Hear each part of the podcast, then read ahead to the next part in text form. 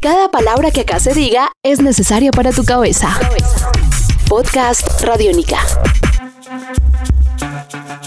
Esto es Simona Dice, un podcast a través del cual viajamos por el mundo entero sin visa ni pasaporte, solo con música. Aquí llega la segunda parte de esta conversación que tuvimos con el músico colombiano Masilva, quien recorre los sonidos del mundo mestizos a través de su música. Después de mucho tiempo tú regresaste, pues de, un largo tiempo regresaste a Bogotá con, eh, digamos, una plataforma cultural mucho más estructurada que hace unos años, con más espacios para tocar o con más agrupaciones o con más espacios para difundirse. También con un auge de música tropical mezclada con todos estos géneros. ¿Por qué crees que está pasando eso en el interior, aquí en Bogotá, como esa necesidad de mar? Tú haces un disco que invoca al Caribe, pero estás en Bogotá, no eres caribeño ¿Por qué crees que sucede eso? Yo creo que de alguna manera ese lenguaje caribeño lo hemos, no lo hemos apropiado todos los colombianos, seamos o no seamos del Caribe. Eh, lo que tú dices que, que, podría mencionar Luis Daniel es que, bueno, la música del Caribe llegó al interior hace décadas, ¿no? Lo que pasa es que llegó tocada por personas de la costa caribe, ¿no? Era, creo que no era muy común ver a personas del interior tocando esos ritmos. En los últimos 15, 20 años ha habido un interés por los músicos urbanos, no solamente en Bogotá, sino en Medellín, en Cali, eh, eh, en digamos las ciudades del interior, en aprender y apropiarse de ritmos ¿no? de la costa caribe o de la costa pacífica eh, y de hacer los suyos e incorporarlos a su lenguaje. En tu caso particularmente? En mi caso particular es por un gusto, porque me gusta, me gusta mucho la música afrocolombiana, me gustan mucho las músicas afrodescendientes, pero también me gustan las músicas andinas. yo estuve unos años en el Perú y me, cuando me refiero a andino no me refiero a pasillo, bambuco y guabina, sino me refiero más que todo como a los guainos y a los guainos pandilleros. Es esa música que suena muy, muy indígena, hasta oriental, que tocan más al sur. Pasto o Nariño tiene un poquito de esa influencia. Este podcast puedes descargarlo en radionica.rocks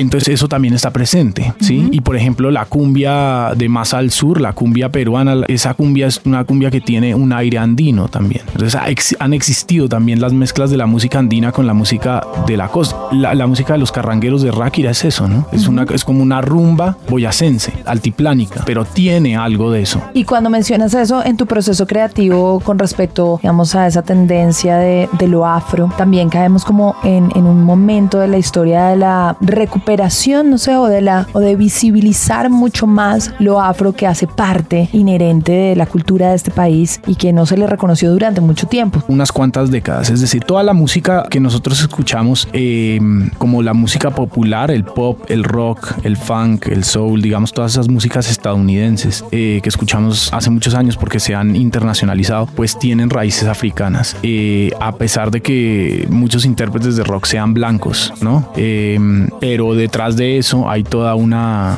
tradición de músicas afroestadounidenses en este caso. En el caso de Colombia, yo creo que estamos encontrando ese lenguaje. Nosotros lo estamos encontrando hace unas, unas cuantas décadas. Estamos encontrando ese, esa manera de conciliar las músicas colombianas y pues dentro de ellas las músicas afrocolombianas con las músicas que nos llegan de otras partes del mundo, ¿no? Con, como puede ser con el rock o como puede ser con la electrónica o como puede ser la salsa y, entonces eso produce pues la salsa choque o produce el electrocumbe o produce eh, el rock caribeño, todas esas cosas, ¿no?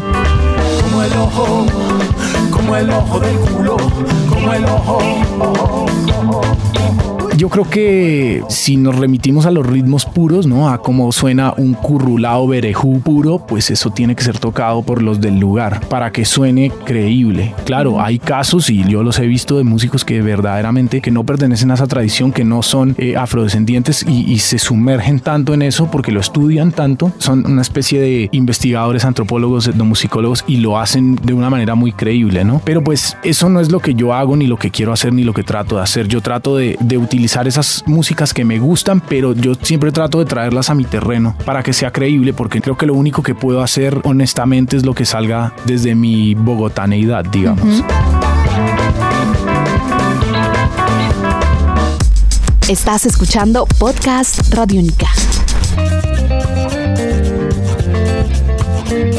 Camilo Masilva, hablemos de literatura y de literatura no me refiero a libros, sino de la manera en que te cuentas a través de canciones y particularmente en este último disco que responde a un momento particular también de, tu vida. Bueno, pues los temas de las canciones o la literatura o la poesía de las canciones habla de muchas cosas distintas. Yo no soy muy bueno haciendo canciones de amor y no me interesa mucho hacer canciones de amor. Eh, lo que más me gusta es hacer canciones que hablen de cosas, situaciones o, vidas de ciertas personas o, cosas que nos suceden eh, a los colombianos eh, o tomaduras de pelo, ¿no? Un poquito de mamaderas de gallo. Eso, eso me gusta hacerlo. jugar con las palabras, jugar con los dobles sentidos, tratar de no tomárselo tan en serio la cosa. Las canciones de amor se toman la vida demasiado en serio. Los gomelos dicen que yo soy un ñero y los ñeros dicen que soy un gomelo. Los locales dicen. El amor también se puede tomar desde el humor. Sí, también, también. ¿Y por qué no? y este último disco también tiene una particularidad gráfica y es que aparte de estar eh, montado en plataformas y que quienes nos están escuchando puedan acceder a él, cuando uno lo tiene físicamente, el arte tiene un significado bien especial, ¿no? Sí, eso surgió de una coincidencia, pero luego me di cuenta de que esa coincidencia era una pieza que casaba con un rompecabezas. Yo eh, contacté a unos chicos eh, peruanos que tienen una plataforma que se llama Mayantú. Esa plataforma eh, se promueve a artistas de la región amazónica peruana. Y entonces ellos una vez postearon una cosa de Masilva, yo vi como las gráficas que tenían y estaba justamente en, el proceso de hacer el disco. Entonces les escribí, les dije, ustedes qué, qué relación tienen con estos artistas, cómo es la cosa. Ellos me dijeron, nosotros representamos artistas de la Amazonía. Entonces yo les dije, me gustaría que me ayudaran a hacer el arte de este disco. Entonces ellos, a través de ellos, contactamos a una mujer que se llama Olinda Silvano. E, ella, bueno, no, es que sea artista de profesión, ella es una, ella es, pertenece a la, etnia Shipibo, que es una etnia de, la Amazonía peruana, que hacen unas telas, tejen unas telas y hacen como unos murales que tienen eh, unos, como unas iconografías así geográficas que tienen relación con eh, la selva, eh, las visiones que se tienen cuando se toma yagé o ayahuasca. Y ellos le contaron un poco de Masilva, le mostraron la música y ella creó una gráfica eh, basada en eso. Que, uno puede encontrar ahí en el disco. Exactamente, que es lo que está en el exterior y en el interior del disco.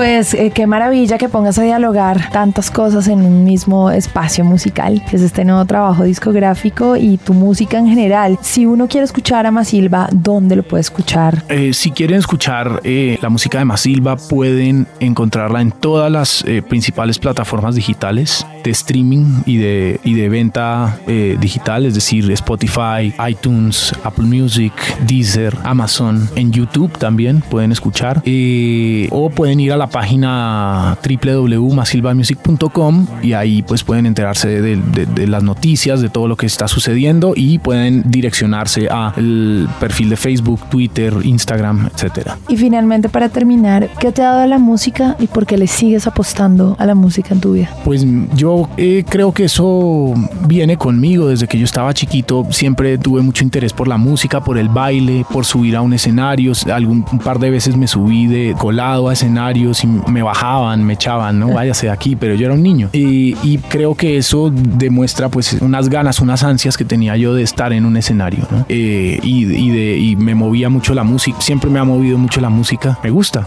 me encanta la música, me encanta principalmente componer canciones. Eso es, digamos, ese es mi, mi llamado, ¿no? No, yo no hago música instrumental ni hago canciones, letra y música en, en estructuras de, de canciones que tienen un mensaje particular. Él es Silva y hoy estuvo con nosotros nosotros en este podcast Radión.